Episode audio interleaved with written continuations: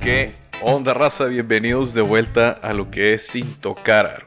El día de hoy vamos a estar hablando de la serie documental The Last Dance, el último baile de Michael Jordan y sus Bulls.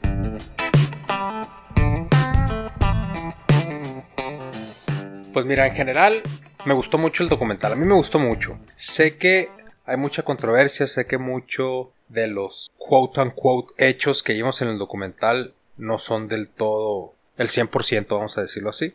Ajá. Salieron muchos, cuando terminó el documental, pues salieron muchos, muchos a, a debatir, ¿no? La- lo que dijo Michael, todas las cosas que se dijeron en el documental, tanto como jugadores, de la prensa. Pues se entiende, ¿no? De cierta manera, pues, o sea, Michael es, creo yo, que esa es la, la misma personalidad de Michael Jordan. O sea, se, se crea escenarios donde él tiene que ganar. Y creo que, y creo que este documental es un ejemplo de eso. Ahorita que dices eso de crea escenarios, lo que me llamó mucho la atención es cómo él se inventaba cosas, ¿no? Para Sí. ganar ese edge competitivo o ese... Eso, lo que sea que le ayude a ganar, aunque sean mentiras que él se cree en su propia cabeza. Sí, o sea, como que se inventaba historias para esa motivación, ese, ese fire dentro de él que necesitaba, ¿no? En cualquier juego, serie o final o lo que sea. Y fíjate, quería tocar este punto un poquito después, pero creo que va muy de la mano con esto que estamos hablando de que se crea escenarios imaginarios en su cabeza. Eh, la situación que hubo de la pizza, Ajá. de flu game, que, o sea, que durante años estábamos pensando que era flu game, pero ahora es el food poisoning game, Ajá. ¿no? Empezando por ahí. Sí. Eh, investigué porque ya salió la persona que entregó la pizza. Ajá. O sea, el- el- la persona que fue y entregó la pizza salió adelante, habló en una radio ahí en Utah, le hicieron preguntas y te voy a pasar el audio porque a mí en lo personal me convenció más hacia lo que ya estaba pensando. Ok, vamos a poner el escenario rápido, así. Eh, Jordan pide una pizza. Ok, él no va a pedir, la va a pedir otra persona, ¿no? Ajá. Pero todo mundo sabe en esa ciudad que el Chicago Bulls está en ese hotel. Ok, está bien. De hecho, esta persona que se llama Craig Fight, así se llama, este es nativo ahí de, de Utah, dice que él trabajaba en la pi- Pizza Hut y no había cinco empleados al momento de pedir la pizza. Eran entre las 10 y 10 y media de la noche cuando pidieron la pizza. Entonces no había tantas personas trabajando en la pizzería, ¿no? Para empezar. Pero bueno, otra cosa es que cuando pasas a dejarle algo a los cuartos de los Bulls, y sobre todo Jordan, pasas por seguridad del hotel. Y no dejan pasar a cinco personas a entregar una pizza. Ajá. No. Eso no me estaba cuadrando. Otra cosa que no me cuadró es el representante. ¿Qué tan estúpido eres para comerte la pizza que te entregan cinco personas? Tú, José Carlos, tú dime, pides una pizza, te llega entre 30 45 minutos y te la traen cinco vatos. ¿Te la comes? está sospechoso, está raro. Probablemente no. Es cualquier persona normal no se la comería, menos alguien que le va a dar la pizza a Michael Jordan antes del juego más importante de su vida. Ajá. Bueno, está bien. Vamos a decir que es tan estúpido para darle una pizza que se la trajeron sin... ¿Has oído que alguien se enferma de una pizza? Pues te puede caer mal el queso, supongo, pero no creo que a esa magnitud de, de- Parecía envenenado, pues no, parecía más que una infección de estomacal. Porque normalmente las pizzas las hacen en hornos de muy calientes, donde normalmente se muere algo. Ajá, estás hablando de Pizza Hut, pues, o sea, no, no, no te van a tre- entregar una pizza cruda o ingredientes viejos. Cuando tienes food poisoning, ¿qué es lo que te pasa a ti? ¿Te, te ha pasado? ¿Te has enfermado el estómago? Pues me ha enfermado el estómago, pero no grave, pues. Bueno, yo sí. Y te voy a decir la neta. Necesitas estar lo más cercano posible a un baño. Ajá. O porque vas a vomitar o porque te vas a zurrar. la verdad. Y, y haciendo deporte, moviéndote y corriendo, está muy difícil guardar todo adentro. Pero bueno, esos son mis, mis dos centavos en el asunto. Todo está muy misterioso y todo voy a que se construye cosas en su cabeza Jordan para ganar una ventaja competitiva. Yo creo que lo hizo ahí, nunca yo creo que nunca sabremos la verdad, porque si hubiera sido verdad que lo enfermó, hubieran llamado a las autoridades para saber qué pasó en ese Pizza Hut. Estoy de acuerdo. Estoy de acuerdo con todo. Eh, yo también estoy de acuerdo que es una mentira eso de la pizza. Y pues, ¿qué te digo? Nunca vamos a saber la verdad. Esa es la historia que quieren decir, la historia real. ¿Por qué no? O sea, yo creo que aquí la pregunta es, ¿por qué no decir la verdadera historia de qué fue lo que pasó? Exacto. O simplemente déjalo en flu game. Así déjalo. Así todo el mundo ya, ya, ya lo tenía en su mente. ¿Por qué metes una nueva, una nueva teoría o una nueva historia? Pues no. Pero bueno, ese es uno de los puntos gachos del, del documental, eso que nos enteramos después que era mentira. Sí. Eh, de los pocos puntos negativos que yo vi, realmente, otras, otras cosas que, que muchos jugadores se quejaron es que, es que Jordan pues dijo muchas cosas de ellos eh, snitch, ¿no? Como delatando.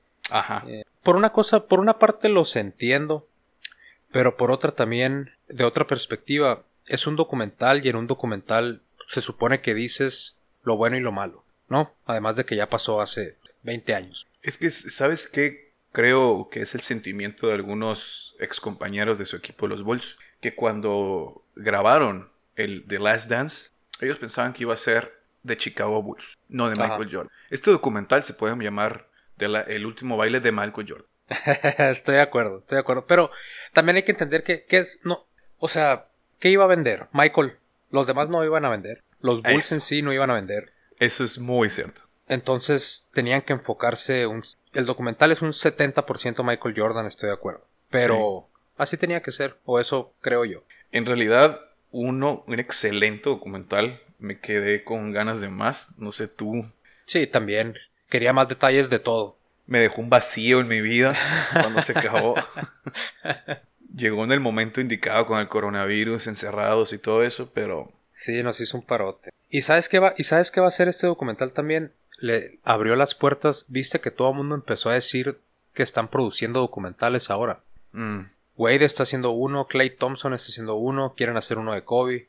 El eh, de Kobe es inevitable. Sí, es inevitable. Pero como que les da, como que Jordan sigue marcando la pauta para los atletas basquetbolistas eh, principalmente de qué es de qué camino seguir sin duda es el que el que le abrió los caminos a, todos los demás atletas en cuanto a, salarios exposure todo eso no la otra vez tú me estabas comentando fuera de micrófono cómo este pues Jordan fue el que pavimentó el camino para los demás Sí, para todo el mundo. O sea, desde que cuando entró la liga y, decidió firmar con Nike en vez de Adidas. Desde ahí hicieron la mancuerna. Creció Nike, creció Jordan, expandieron la liga globalmente, subieron los salarios. Se hizo la persona más famosa del mundo por 10 años, yo creo, o más. Sí, comenta el, el comisionado David Stern. David Stern comenta que estaban en 58 países y después terminaron en 200 y algo, puede ser. Sí, pues, o sea, es... Estúpido, rico. Es, sí, es la marca de, del más grande. Y eso es algo que a mí me dejó el documental, ¿eh? Yo reafirmé que es el mejor. Que es The Greatest. The Greatest Michael Jordan. O sea, tal vez, obviamente, podemos poner a muchos jugadores que podrían estar ahí cerca del, del, del primer puesto. Top 3, top 5. Pero creo que tanto la habilidad de Michael, su talento y en sí la historia desde el inicio de su carrera hasta la fecha. Es una historia de ensueño, es una historia de película, todas las, anécdotas, lo que decía sus oponentes, cuando le echaba para ganar, su récord perfecto en las finales, su garra, su mentalidad, o sea, por lo mismo lo odiaban sus, sus otros compañeros, pues no, no lo odiaban, pero pero tenía no le caía bien a la gente. Pero eso eso es lo que lo hizo ser el mejor. O sea como dijo Bill Wellington en el documental funcionó. Eso aun, aunado a una habilidad física impresionante. Impresionante no yo creo que mira a ver ¿qué, te parece esta combinación yo creo que el físico eh, el físico de Kawhi Leonard y la habilidad de Kobe Bryant podría ser lo más cercano a Michael Jordan. Yo creo que sí yo creo que sí porque si te fijas, Kawhi tiene un juego parecido. Obviamente el de Kobe era, era una copia exacta. Bueno, una copia exacta y un poquito mejorado, ¿eh? O sea, Kobe, Kobe la, habilidad que tenía, que, o sea, copió a Jordan, pero jugaba un poquito más pulido. Pulió lo de Jordan. It's the remix, baby. Así decía Jalen, ¿no? Jalen sí. Eh, pero creo que tiene razón. Kobe, una combinación de una fusión de Kobe y Kawhi sería lo más parecido a Michael. Sí, Michael Jordan. Eh, ¿qué, otras impresiones te dejó el documental? Pues Pippen me dio, me dio un poco de lástima Pippen. Sí, sí muy, muy talentoso, de los mejores jugadores de la historia de la NBA, sin duda de los mejores de los noventas. Eh, pero creo que se enfocaron más en las, en las tragedias de la carrera de Pippen que en sus logros. Mm, O sea, hablaron mucho de su falta de salario, cuando, cuando se enojó en una jugada del último tiro, cuando los Sí. dejó abajo, la lesión, Cuando le dieron el tiro a Tony Kukoc en lugar de él. cuando le dieron el tiro a Tony Kukoc, la lesión que la hizo después. Y entiendo que todos esos son errores de Scotty y se entienden a lo mejor por la situación. No lo estoy justificando, pero lo puedo llegar a entender. Pero aún así, o sea, está bien que me des esa información, pero dame más de Pippen también. O sea, yo neces- o sea, su, sus- su grandeza, pues. No vimos lo suficiente de la grandeza de Pippen, creo yo. Creo que eso nos, nos hizo falta un poco. Sí, fíjate, porque cada quien tiene su momento en el documental. Yo creo que el momento de Dennis Rodman fue el viaje a Las Vegas. El viaje a Las Vegas y, y lo- la pelea con la de lucha libre, ¿no? El momento del documental de Pippen, creo que lo hicieron ser eh, cuando se niega a, a- a jugar últimos segundos para tomar el, el último tiro o ser el decoy para que lo tome Tony Kukoc. Ajá. Pero lo que sí siento que el documental manejó muy bien y totalmente positivo fue la contribución de Steve Kerr para eh, ganar un juego de las finales. Sí, lo pusieron como héroe. De las finales del 97, si no estoy equivocado. Sí, ¿verdad?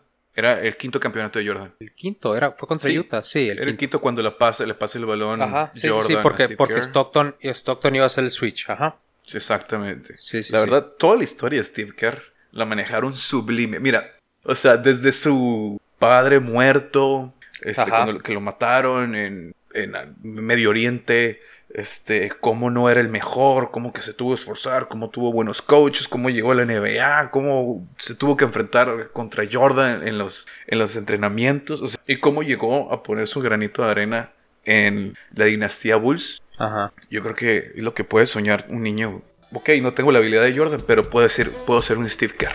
Sí, claro, y estuvo, o sea, estuvo ahí en los momentos clave y lo, sí es cierto, le- lo pintaron muy bien la toda la narrativa de Steve Kerr, lo, lo, lo hicieron ver como un héroe, como tough guy, como que me enfrenté a Michael y sobreviví, ¿sabes cómo? Ujú. Eh, lo, lo dejaron muy bien parado Steve Kerr. Bien bajado ese valor. Sí.